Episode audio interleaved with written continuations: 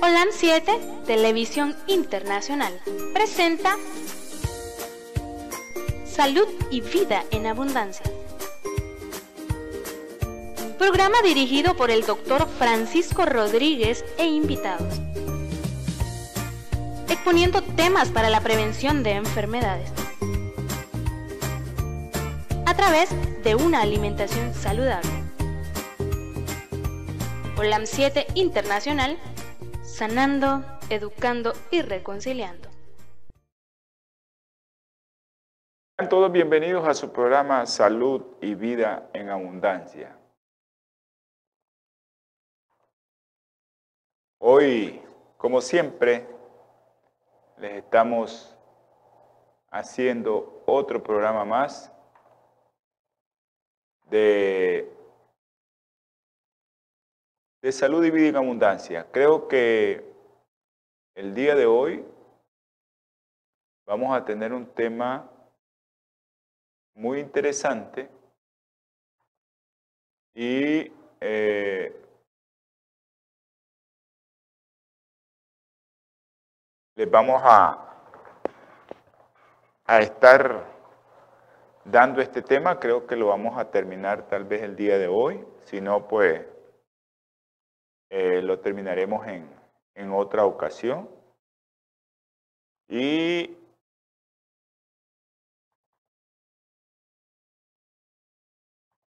Y este, les quiero recordar que estamos en las redes sociales, en YouTube, en Twitter, en Facebook y en todas las, las, las plataformas que tenemos, www.olan7.tv y natura.tv. Ahí estamos con ustedes para que usted pueda en cualquier lugar encontrarnos. También estamos en la radio en línea, aquellos que no tengan eh, la aplicación, nosotros se las enviamos. Si usted quiere, puede hacer su petición a través de WhatsApp al teléfono del canal que es el 505 para los que viven afuera del país, 5715 4090. Si no lo pueden hacer directamente con su servidor, 505 8920 4493. Saludos a mis hermanitos veganos y vegetarianos que también eh, socializan este programa y que sabemos que son muchos y hay muchos veganos y vegetarianos adventistas también pero así como también ayer, en un día de esto, les estaba comentando acerca de lo que decía una escritora muy famosa, de que iba a llegar el momento en que no solo los adventistas íbamos a ser veganos y vegetarianos, sino que iba a haber mucha gente más haciendo esta práctica sanitaria que es de mucho beneficio para nuestra salud y que trae pues muchas cosas buenas para nuestro cuerpo. Y eso pues lo están practicando mucha gente ahora. Eso la hermana Elena de Juárez lo dijo antes de 1900. Y llegó el momento de que nos damos cuenta de que hay muchos hermanos que no son adventistas y le damos infinitas gracias a Dios que ellos también están practicando este método de salud para beneficio de la humanidad y para beneficio propio, ¿verdad? Eso es importante de que nosotros tengamos ese beneficio. Si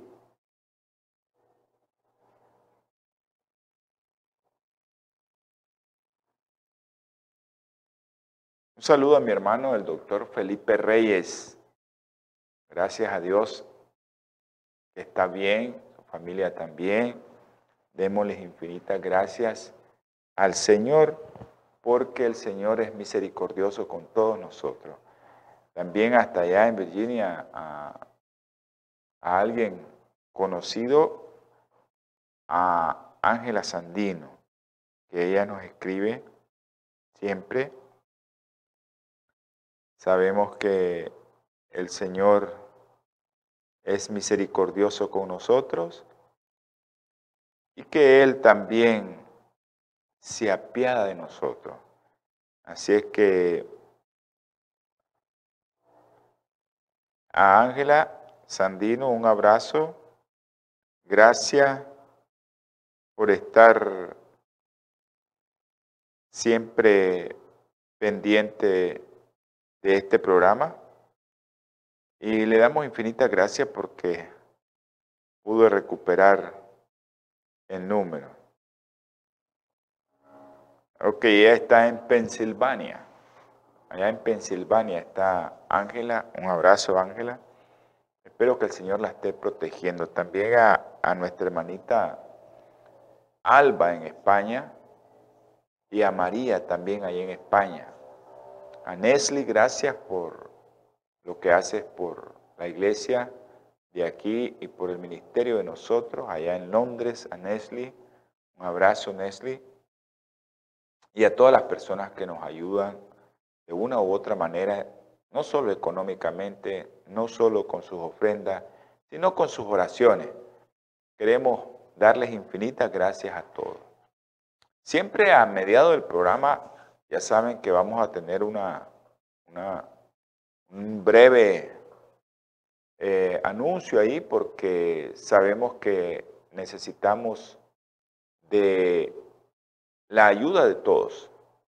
Cuando usted aporta para su salud, allá en los Estados Unidos, aquí no lo tenemos todavía, en Ecuador yo sé que están entrando, y es Bioplenitud, 323-494-6932 el teléfono.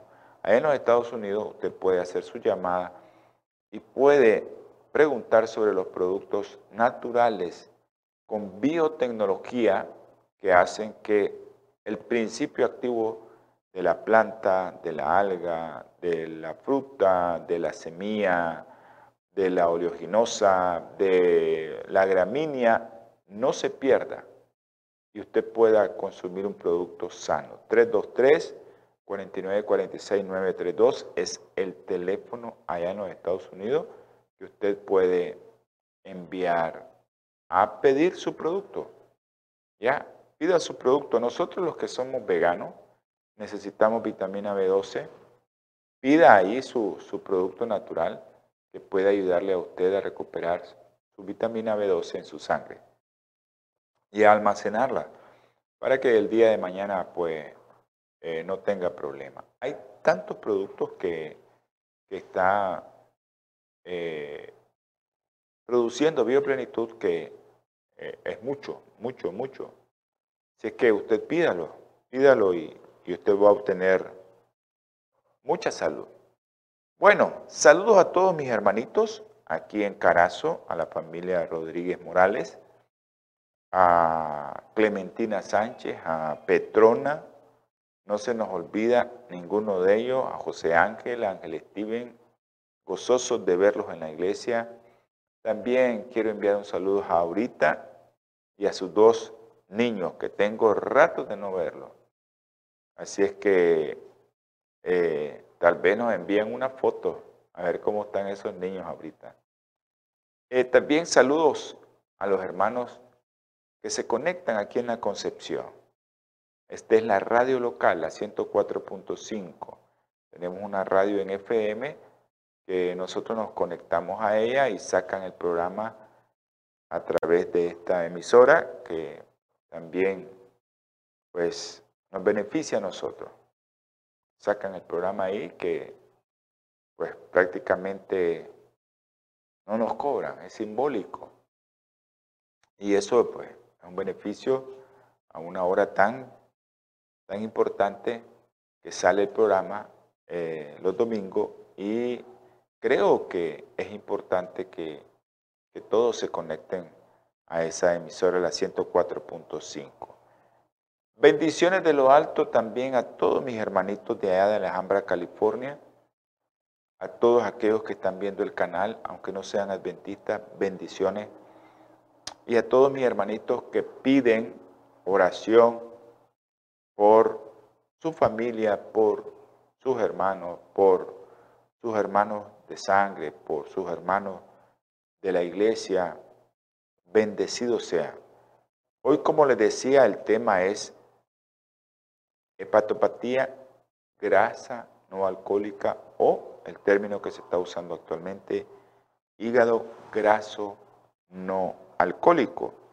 Ya saben, eh, su servidor, el teléfono es el 8920-4493, alguna petición, la pueden hacer ahí. Y si no, usted puede también enviar al sitio o a los teléfonos del canal, a los teléfonos del estudio, para que usted pueda enviar sus peticiones y después pues las, las hacemos llegar a través de este programa y si no, a través de los grupos que tenemos ayuno y oración los días lunes. Ahí también enviamos las peticiones a un montón de hermanos, a una gran cantidad de hermanos, un número grande de hermanos que está orando por usted y que está haciendo peticiones al Señor por usted. Así que envíe sus peticiones al 57 15 40 90, que es el teléfono del estudio, 505 para aquellos que viven fuera del país, 57 15 40 90. Un saludo a mi hermano Eli Hernández hasta Honduras. Pronto, pronto, hermano, lo vamos a llamar y pronto creo que vamos a estar con usted. Solo vamos a tratar de acomodarnos aquí en el trabajito que tenemos para poder ir allá a Honduras y ver cómo hacemos con esa prueba. Hacerla, conseguir el dinero para poder ir allá. Eso, pero va a ser pronto, pues. Yo creo que vamos a ver cuándo va a ser eso. Así que hermano, ahí lo llamo para que nos pongamos de acuerdo. Ok. Vamos a tener palabra de oración.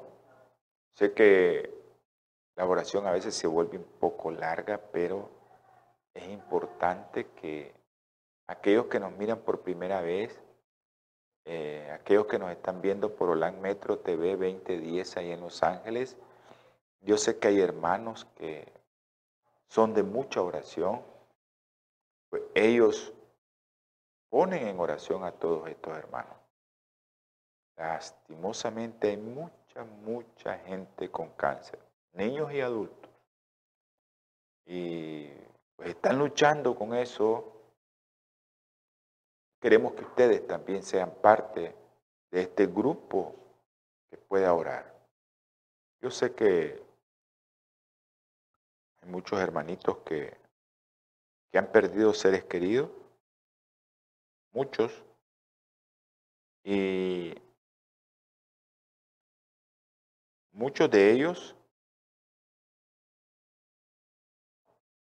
están sufriendo ahorita y por eso necesitamos sus oraciones, hermano. Yo, yo y el medio que tenemos es un canal nada más para que usted escuche esa oración y la haga efectiva. Vamos a orar.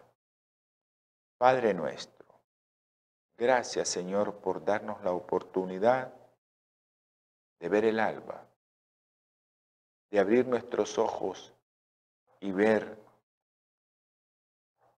lo que tus manos han hecho. Gracias, mi Padre Celestial, por poner el pan a aquellos que tenemos que comer en nuestra mesa. Gracias, Señor, por las oraciones contestadas.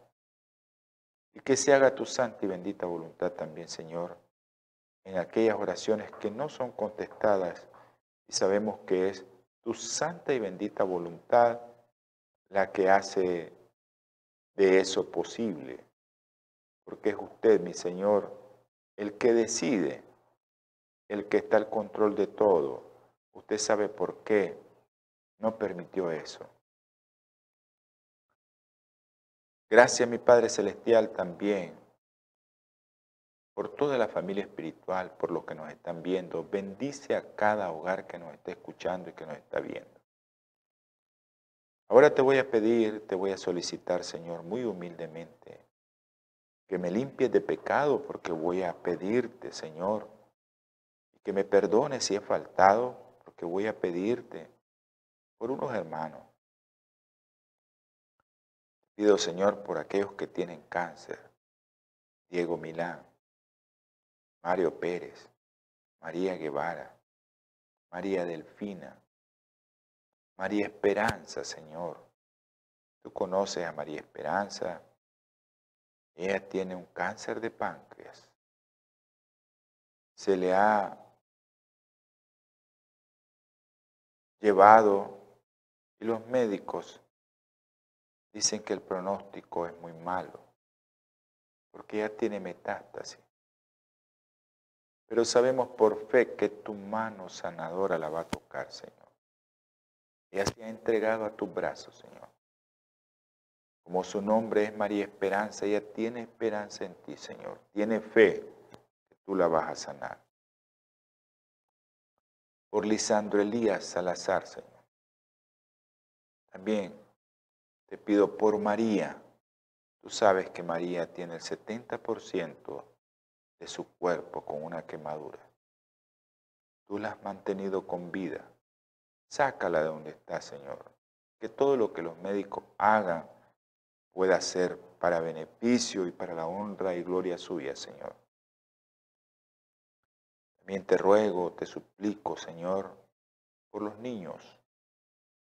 Isabela Nicole. Te pido también por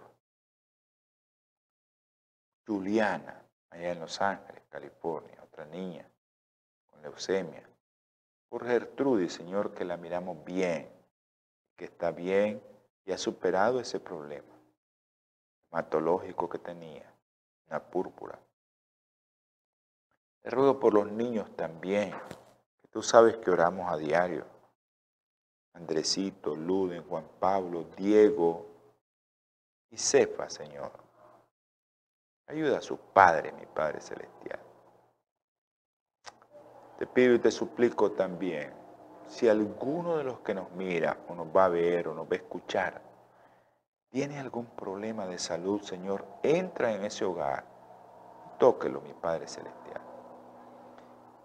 Y si no, mi Señor, que se haga su santa y bendita voluntad. Te voy a pedir también por la familia Díaz Barba. Han perdido a su esposo, a su padre. Dale fortaleza, dale de tu espíritu, Señor. Dale de lo alto, Señor. Y ayúdales a comprender, mi Padre Celestial, que tú tienes al control todo que tú sabes por qué permitiste la pérdida de su esposo y la pérdida de su padre.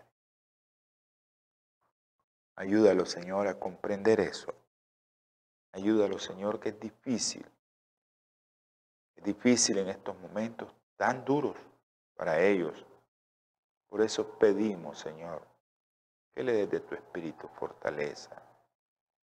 Ayúdale a su hijo, Señor, a salir adelante que ese examen que hizo lo pase excelente, Señor. Te ruego y te suplico también por todos los que nos están viendo, por todos los que nos están escuchando, que la honra y la gloria sea para usted, Señor. En el nombre precioso y sagrado de nuestro Señor Jesucristo. Amén y amén. Bueno, hígado graso no alcohólico. Eh, desde 1836 se ha venido hablando de esto. Y al inicio se pensaba, y se pensó, ¿no? Siempre que era por el alcohol. En el 49, 1849, Rakitansky señala posible evolución del hígado graso a la cirrosis hepática. En 1902, se hace la división del hígado graso alcohólico al hígado graso no alcohólico, ya es de 1902. 1919, Gilbert hace una primera monografía que aborda el estudio fisiopatológico de la esteatosis. 35, 1935, Cal Introduce la biopsia hepática y desarrolla la laparoscopía para ver qué pasa ahí en el hígado. 39, 1939. Sistematización de la punción biopsia de hígado. para ver cómo está ese hígado. Thaler en 1962 describe ya la hepatitis del hígado graso. En el 79, Alder ya describe hígado graso, hepatitis y cirrosis. Ya en el 79, en pacientes obesos. En el 80, Ludin ya describe claramente la esteatohepatitis no alcohólica. Y uno de los que ha hecho revolución en esto en 1999, Metioni, que hace la clasificación histológica del hígado graso no alcohólico. Y hay otro que es Brun, gradación histológica y estudio del hígado graso o la esteatosis hepática no alcohólica, que se conoce ahora como hígado graso no alcohólico. Ok, ya en el 2000 se comienza a asociar el síndrome metabólico con el hígado graso no alcohólico. Entonces, este concepto que es, es prácticamente la acumulación de grasa o lípidos, principalmente triglicéridos, que excede el 5% del hígado, de su peso. Si el hígado pesa 2 kilos, excede el 5% del peso del hígado, la grasa, eso es un hígado graso no alcohólico. Hemos hecho mucho énfasis y muchas veces de cómo el hígado llega a un momento en que él ya no puede acumular grasa. ¿Y de dónde vienen las grasas? ¿Realmente es de comer mucha grasa? A veces no. Actualmente en el mundo moderno Estamos comiendo muchos carbohidratos simples, especialmente aquellos que vienen en los jugos de caja, de lata, sodas, mucho pan blanco con dulce, mucha cosa con dulce y aparte de eso, pues mucha grasa saturada, que eso al final va a convertirse en un una gran cantidad de triglicéridos. Cuando el hígado o cuando el páncreas es estimulado por una cantidad grande de glucosa, entonces nosotros vemos esa gran cantidad reflejada en la sangre de glucosa. Pero el hígado cuando mira que hay mucha glucosa llegando donde él, hay mucha glucosa en la sangre, la insulina, ¿qué es lo que hacen? Convertir esa glucosa que no se ocupa, que no se pudo convertir en energía porque hay mucha, en grasa. Y la convierten en triglicéridos. Esos triglicéridos se van a ir a acumular al hígado Llega un momento en el hígado que dice, no quiero más triglicéridos, los manda al torrente sanguíneo y se acumulan en cualquier lugar, especialmente en los vasos. Pero el primero que se comienza a dañar es el hígado. Ahora, también el concepto de hígado graso no alcohólico corresponde a la aparición de grasa visible en la célula hepática ya como una lesión hepática importante. O también como una expresión de un trastorno general del pobre metabolismo del hígado que ha sufrido por muchos años. El metabolismo hepático de la grasa. o, o de una movilización excesiva de la grasa almacenada. Ya el hígado ya no puede más. Entonces, hay dos formas, ¿verdad?, de que nosotros podemos tener un hígado. Y la forma es que bebamos mucho alcohol y la otra forma es que comamos mucha grasa saturada o muchos carbohidratos. Entonces nosotros vemos que tenemos primero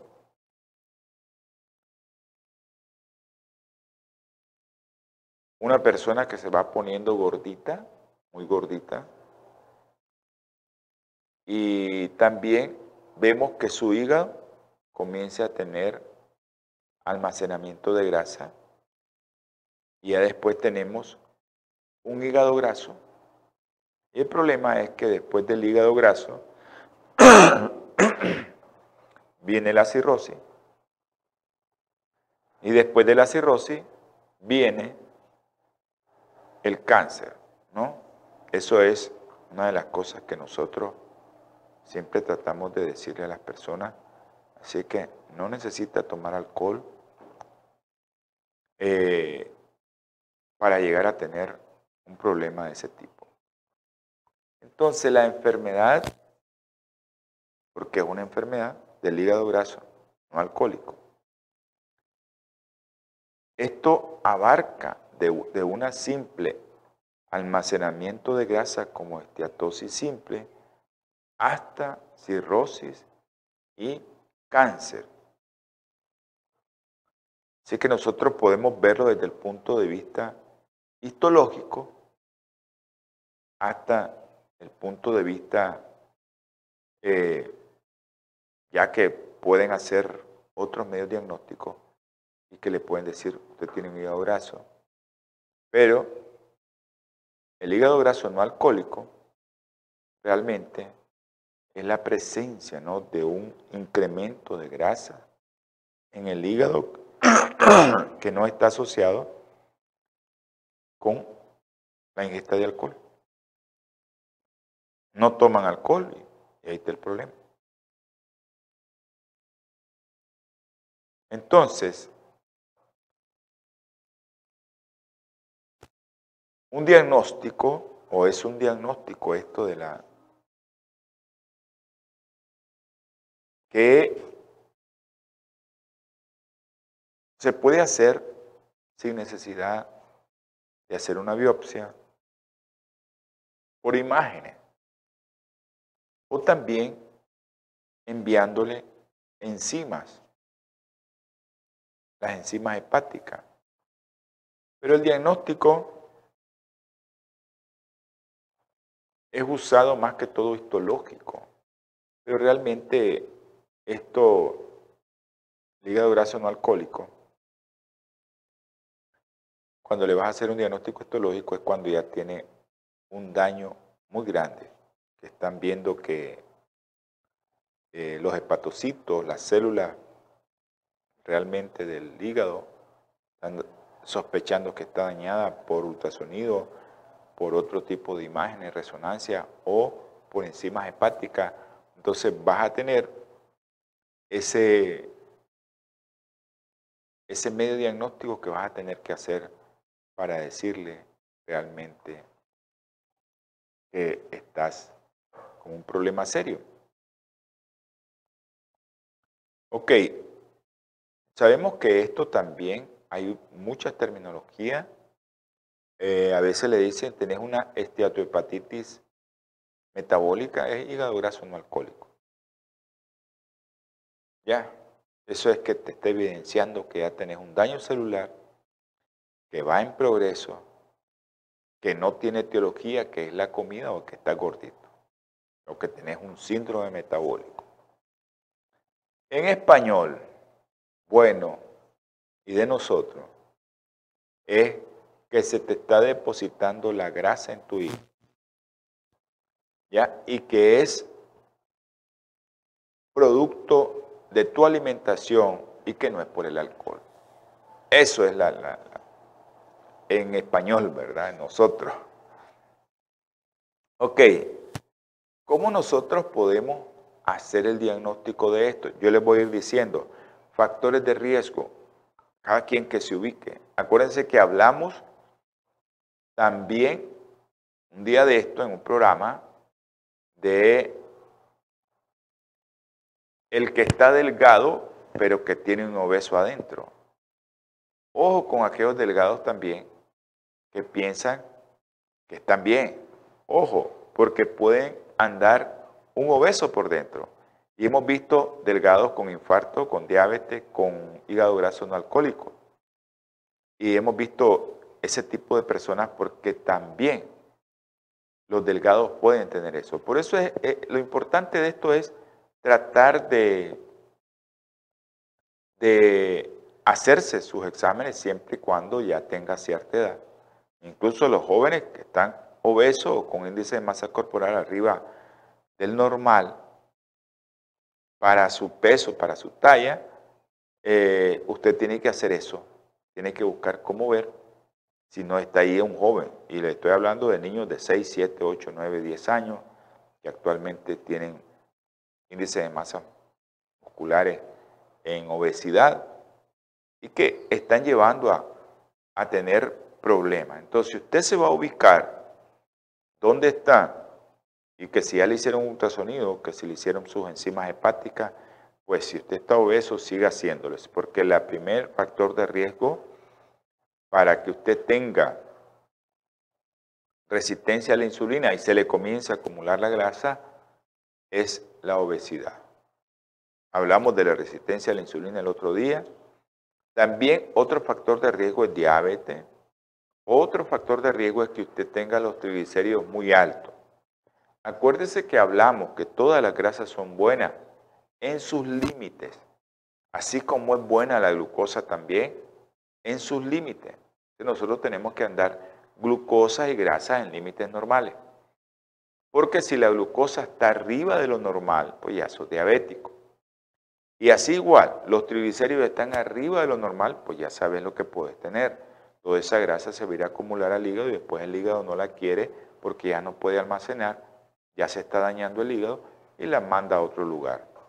Y también aquellos pacientes eh, con hipertensión. Tenemos que sospechar de esos pacientes. Los trastornos del metabolismo de los lípidos, personas que tienen muy alto el colesterol y los triglicéridos y tienen muy bajo su colesterol de alta densidad o muy alto el colesterol de muy baja densidad o el colesterol de baja densidad, lo tienen muy alto, esas personas pues vamos a tener problemas con ellos porque van a hacer que se acumule mucha grasa en su hígado. Ok, también eh, aquellos que toman mucho fármaco, como eh, los que están tomando ahorita tratamiento antirretroviral, o aquellos que tienen VIH-Sida y toman tratamiento antirretroviral, esos pacientes están propensos a tener un hígado graso no alcohólico. Los que toman corticoides, aquellos que tienen problemas de artritis reumatoidea, asma, lupus, eh, psoriasis, esas personas que están tomando mucho corticoides ya saben que tienen problemas. Aquellos también que tienen problemas eh, para el corazón e incluso a los que le dan tratamiento para la grasa. Acuérdense que el tratamiento para la grasa también eh, te va a alterar tu metabolismo y a veces los pacientes, uno de los riesgos es diabetes.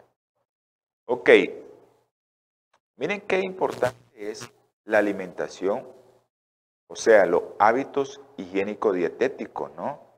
De nosotros, porque el principal factor de riesgo para tener un hígado graso no alcohólico eh, es los carbohidratos.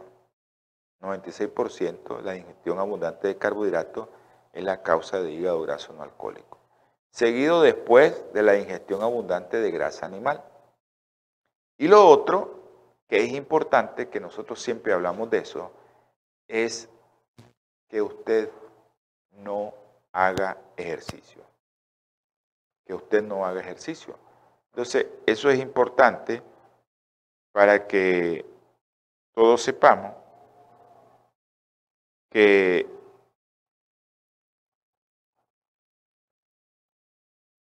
Ok. Ok, una pregunta dice. ¿Y los niños pueden tener hígado graso? Son los que están teniendo hígado graso ahorita. Son los del problema ahorita los niños.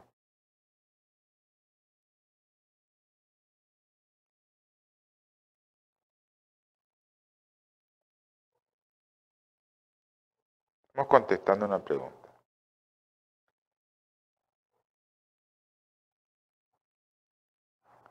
Ok.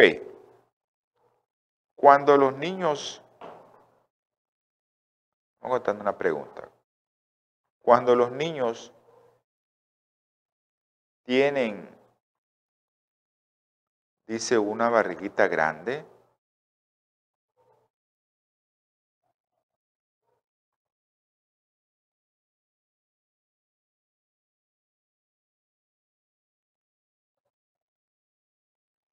Eh, nosotros sabemos que eso puede ser, pues puede ser que la edad, depende de la edad del niño, los niños a los 2, 3 años se ponen panzoncitos, comienzan a caminar como patitos, pero no quiere decir que tengan un hígado graso.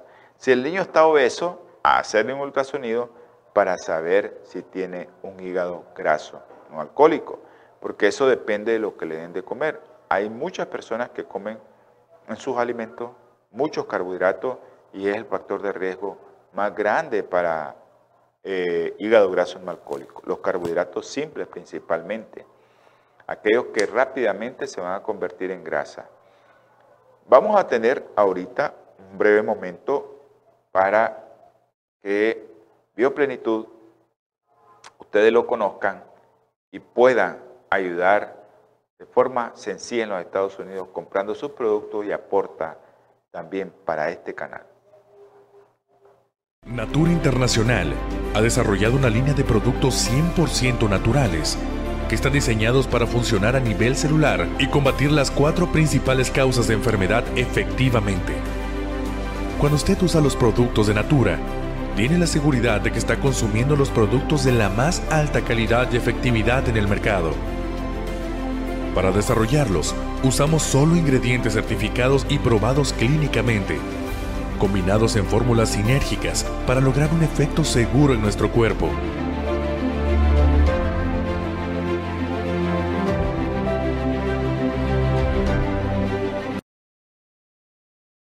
Gracias por la esperita que nos dio. Que Dios lo, lo siga bendiciendo. Entonces nos estaban preguntando que si un niño gordito puede tener hígado graso no alcohólico o un panzoncito puede tener hígado graso no alcohólico. Eso va a depender del peso y la talla del niño, sacar su percentil, a ver si no está obeso, no tiene sobrepeso. Si está obeso o tiene sobrepeso, hay que hacerle un ultrasonido para ver si no tiene hígado graso no alcohólico y corroborar con las enzimas hepáticas. Ok. En la sospecha clínica, ¿en quién vamos a sospechar? Miren qué interesantísimo esto. ¿En quién? Y a veces eh, mis estudiantes me hacen la pregunta, los estudiantes de medicina eh, nos hacen la pregunta, doctor, ¿y por qué tantas mujeres con cirrosis? En el hospital donde van a hacer su práctica clínica los estudiantes de cuarto año, de sexto año de la carrera, los internos, nos preguntan eso, ¿por qué tantas mujeres con cirrosis en medicina interna? ¿Que es donde llega? Bueno, porque la ama de casa, el 46% van a tener ese factor de riesgo por ser ama de casa, van a tener hígado graso no alcohólico. Ahora, la pregunta, ¿y por qué las mujeres? O sea, ¿por qué las mujeres pueden tener más hígado graso no alcohólico que, por ejemplo, técnicos médicos que trabajan en otro lado, trabajadores que, que van a cocinar, que es su trabajo, cocinar, oficinas, oficinistas, por ejemplo, tienen el 4%, No, no tienen ese riesgo que tienen las mujeres. Pero ¿qué pasa con las amas de casa? Primero, la ama de casa por lo general no hace ejercicio. Eso es lo primero. Lo segundo, las amas de casa están probando la comida. Otro factor de riesgo puede ser que la ama de casa esté tomando o haya tomado durante muchos años un método anticonceptivo hormonal que afecta su sistema metabólico. Por eso los sistemas hormonales para prevenir los embarazos tienen que cambiarse. Cada dos años cambiar a otro método y otro método cada dos años y otro método cada dos años para que no tengan ese riesgo de que usted ha visto que una mujer que toma anticonceptivos se pone gordita. No todas, pero muchas sí les pasa eso. Pero también las amas de casa tienen otras costumbres. ¿Qué costumbres tienen las amas de casa? Bueno, ok, preparan el agua, como le dicen en México, aquí nosotros le decimos refresco, o los jugos, y por lo general preparan a veces tubérculos con un carbohidrato natural, puede ser zanahoria o remolacha con naranja. Y prácticamente eso a veces le agregan azúcar, pero eso, esa preparación, la ponen en la nevera o en la refrigeradora y la están tomando después. Cuando usted hace eso, usted lo que está haciendo es fermentando el tubérculo con el azúcar que le agregó, ya sea de un azúcar natural como la naranja, o si le agregó azúcar, también está provocando eso. Y se están tomando su traguito de alcohol. Pero realmente esos carbohidratos se van a fermentar y te van a provocar problemas. Ahora también, en ocasiones hay muchas amas de casa que comen mucho también y no hacen ejercicio. Dice a veces, eh, yo he escuchado eso y yo les digo a las amas de casa, no, que yo voy a la cocina, que regreso, pero siempre dan 8 o 10 pasos y se pararon a hacer otra cosa. Después vuelven 8 o 10 pasos y se pararon. Eso no es ejercicio. El ejercicio es que usted camine 30, 45, una hora constante, sin ponerse a esperar nada. Tiene que estar ahí. Ok, ahora vamos a ver los síntomas. Usted ubíquese si tiene alguno de esos síntomas. Para que usted sospeche, porque ahorita me estaban preguntando, ¿y si es gordito? ¿Y si es panzoncito? Ok. La sospecha clínica o el diagnóstico clínico es muy subjetivo en estos casos, porque hay hasta un 20, hasta un 30% de pacientes que no tienen ninguna sintomatología. No sienten nada, andan como que nada. Pero un 50, un 70% siente fatiga se agotan rápido. Hay un 25 o un 40% que tiene molestia o dolor ya en la parte donde queda el hígado. Nosotros le decimos el hipocondrio derecho, o sea, debajo del reborde de sus costillas al lado derecho, ese es el hipocondrio derecho. Y esos pacientes pueden tener molestia o dolor en ese lugar. Hay un pequeño porcentaje de un 2 a un, 2 a un 10% que ya comienza a tener edema en los miembros inferiores. Comienzan a tener mucho edema. Hay un pequeño porcentaje que puede tener, nosotros le llamamos picazón, está picando, es prurito, así se llama, y eso nos está avisando más si es una persona gordita, es una persona que su alimentación no es adecuada, que no ha estado comiendo bien durante años, pues esa persona puede tener un hígado graso no alcohólico que ya esté afectando seriamente su hígado. Hay síntomas para sospechar clínicamente, como es el dolor. Un 86% de los pacientes pueden tener dolor. También cuando la alimentación la ingieren y tienen una digestión lenta, eso lo podemos ver en el 83% de los pacientes. O cuando el paciente siente que se llena rápido. Ay, me siento... Eh, eh, eh, el término muy común aquí es estoy repleto, dice. Estoy lleno, muy lleno. O también mucha flatulencia, muchos gases. Esa persona puede tener un hígado graso no alcohólico. Y es algo que todos tenemos que entender.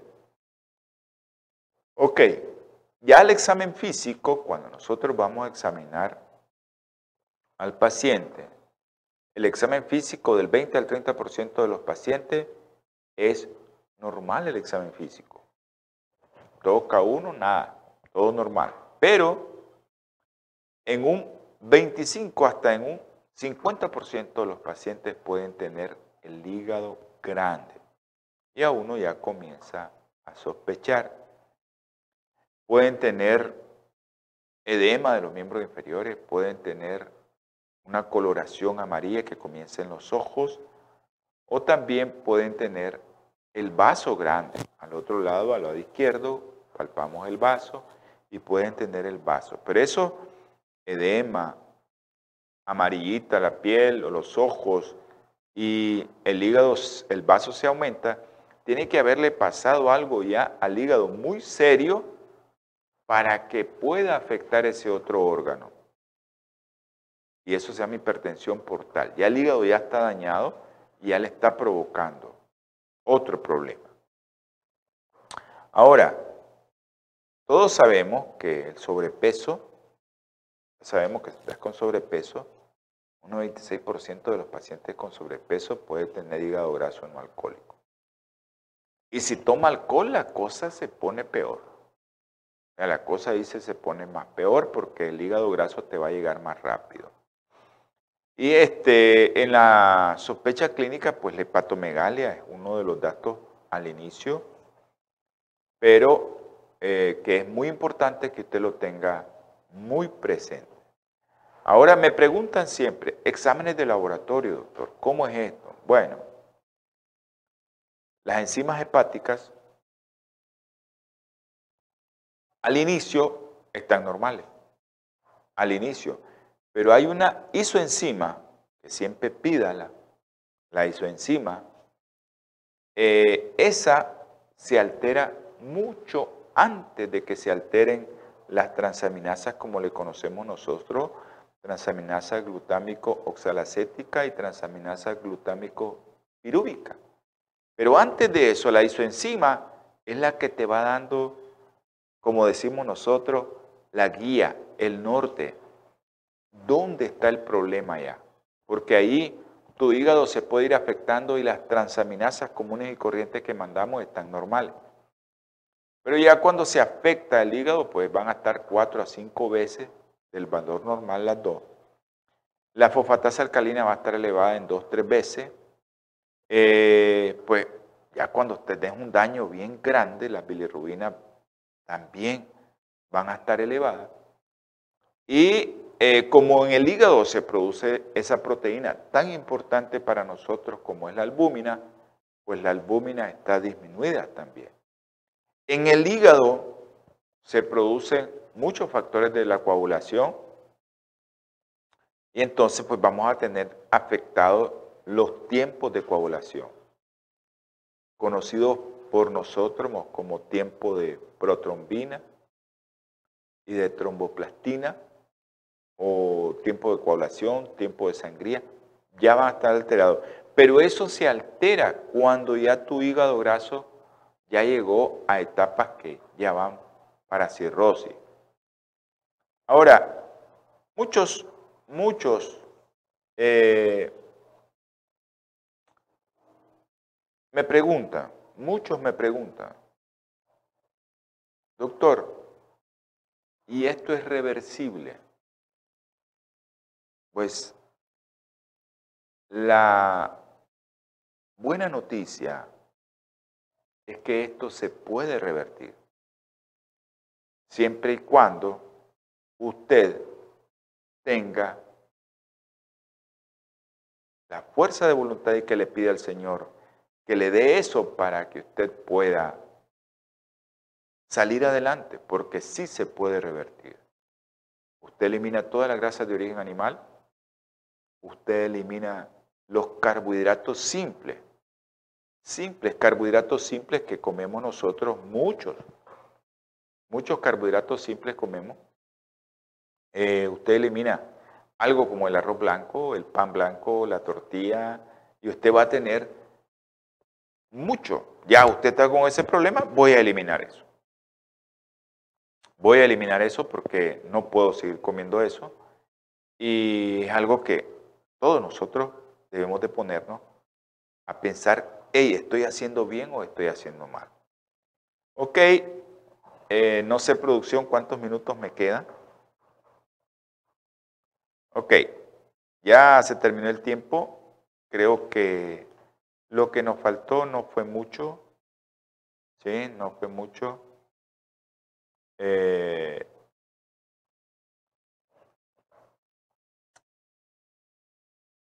la palabra del Señor te recuerda en Levítico capítulo 7, versículo 23, el Señor le dijo, di a los israelitas, actualmente el cristiano Pablo dice que todos somos israelitas, pero israelitas espirituales. Dije a los israelitas, no comáis ninguna grasa, ninguna grasa, ni de buey, ni de cordero, ni de cabra.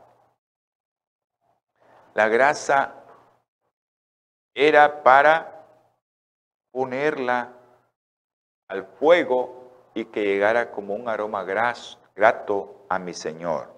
Por eso en Romano nos dice en Romanos que nosotros pongamos nuestro cuerpo en sacrificio vivo. Así, hermanos, dice, por la tierna misericordia de Dios os ruego que presentéis vuestro cuerpo en sacrificio vivo, santo, agradable a Dios, que es vuestro culto espiritual. Usted ayuna y cuando usted ayuna, su cuerpo necesita un combustible para vivir. ¿Y de dónde sale? De la grasa y al quemar la grasa usted no siente ese olor, pero mi Señor sí, porque sabe que usted está haciendo un sacrificio por Él y por usted mismo. Vamos a orar. Amante Salvador, infinitas gracias le damos por este programa. Bendice a todos mis hermanos que lo vieron, a todos los hermanos que lo van a ver, y si alguno tiene algún problema en su hogar, resuelva, Señor. Fortaleza para la familia Díaz Barba, en el nombre precioso y sagrado de nuestro Señor Jesucristo. Amén y amén. Nos vemos, nos escuchamos martes, jueves, 7 pm hora centro. Sábado, si quiere salud espiritual, 2 pm hora centro. Y los domingos, 8 am hora centro. Que Dios me los bendiga a todos. Holan 7, Televisión Internacional, presentó Salud y Vida en Abundancia programa dirigido por el doctor Francisco Rodríguez e invitados, exponiendo temas para la prevención de enfermedades a través de una alimentación saludable. OLAM 7 Internacional, sanando, educando y reconciliando.